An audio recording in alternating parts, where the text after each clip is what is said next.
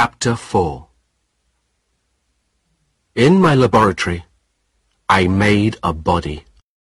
I bought or stole all the pieces of human body that I needed, and slowly and carefully I put them all together.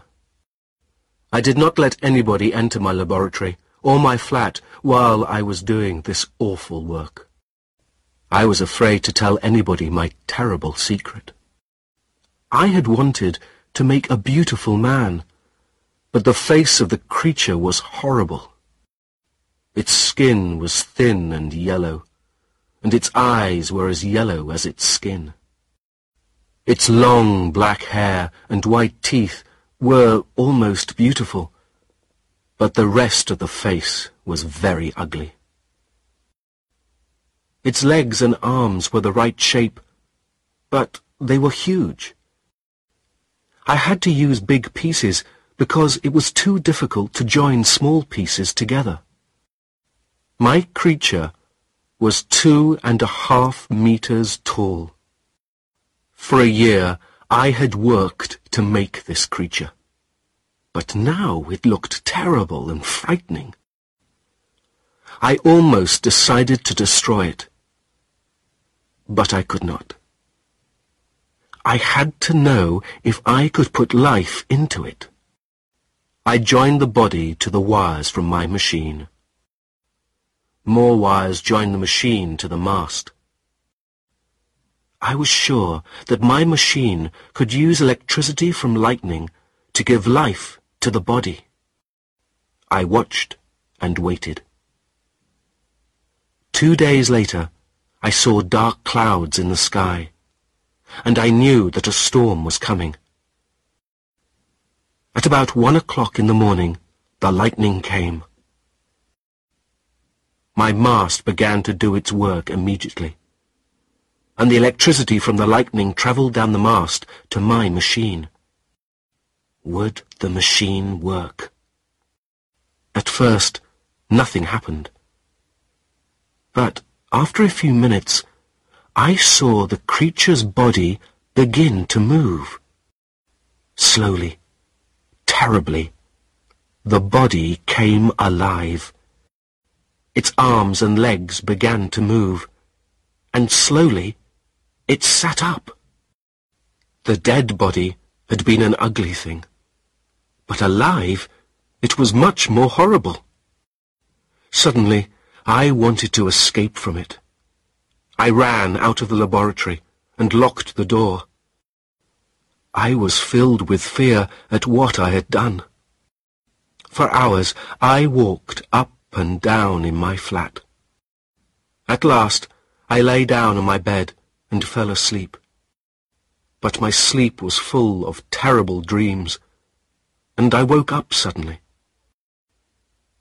The horrible thing that I had created was standing by my bed. Its yellow eyes were looking at me.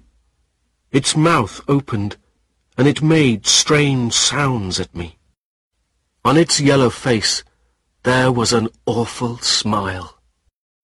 One of its huge hands reached towards me. Before it could touch me, I jumped off the bed and ran downstairs into the garden. I stayed there all night, but I could not think clearly. I was afraid.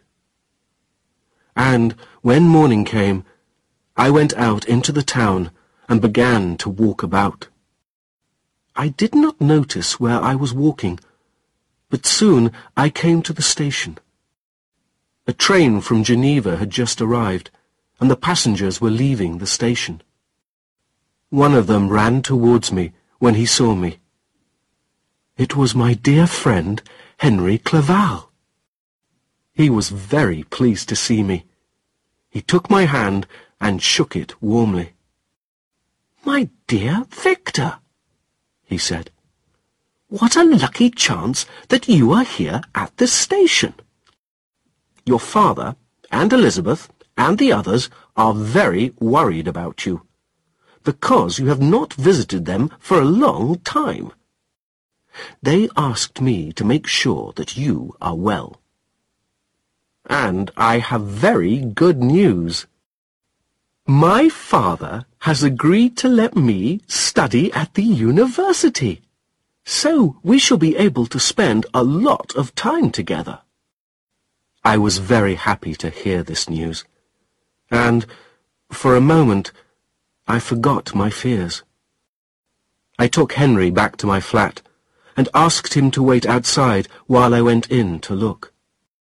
I was afraid that the creature was still there. But it had disappeared. At that time, I did not think of other people and what the creature could do to them. I took Henry into the flat and cooked a meal for us. But Henry noticed how thin I was, and that I was laughing too much and could not sit still. Suddenly he said, My dear Victor, what is the matter with you? Are you ill? Has something awful happened? Don't ask me that, I cried. I put my hands over my eyes. I thought I could see the horrible creature there in front of me. I pointed wildly across the room and shouted, He can tell you. Save me! Save me! I tried to fight the creature, but there was nothing there. Then I fainted and fell to the floor.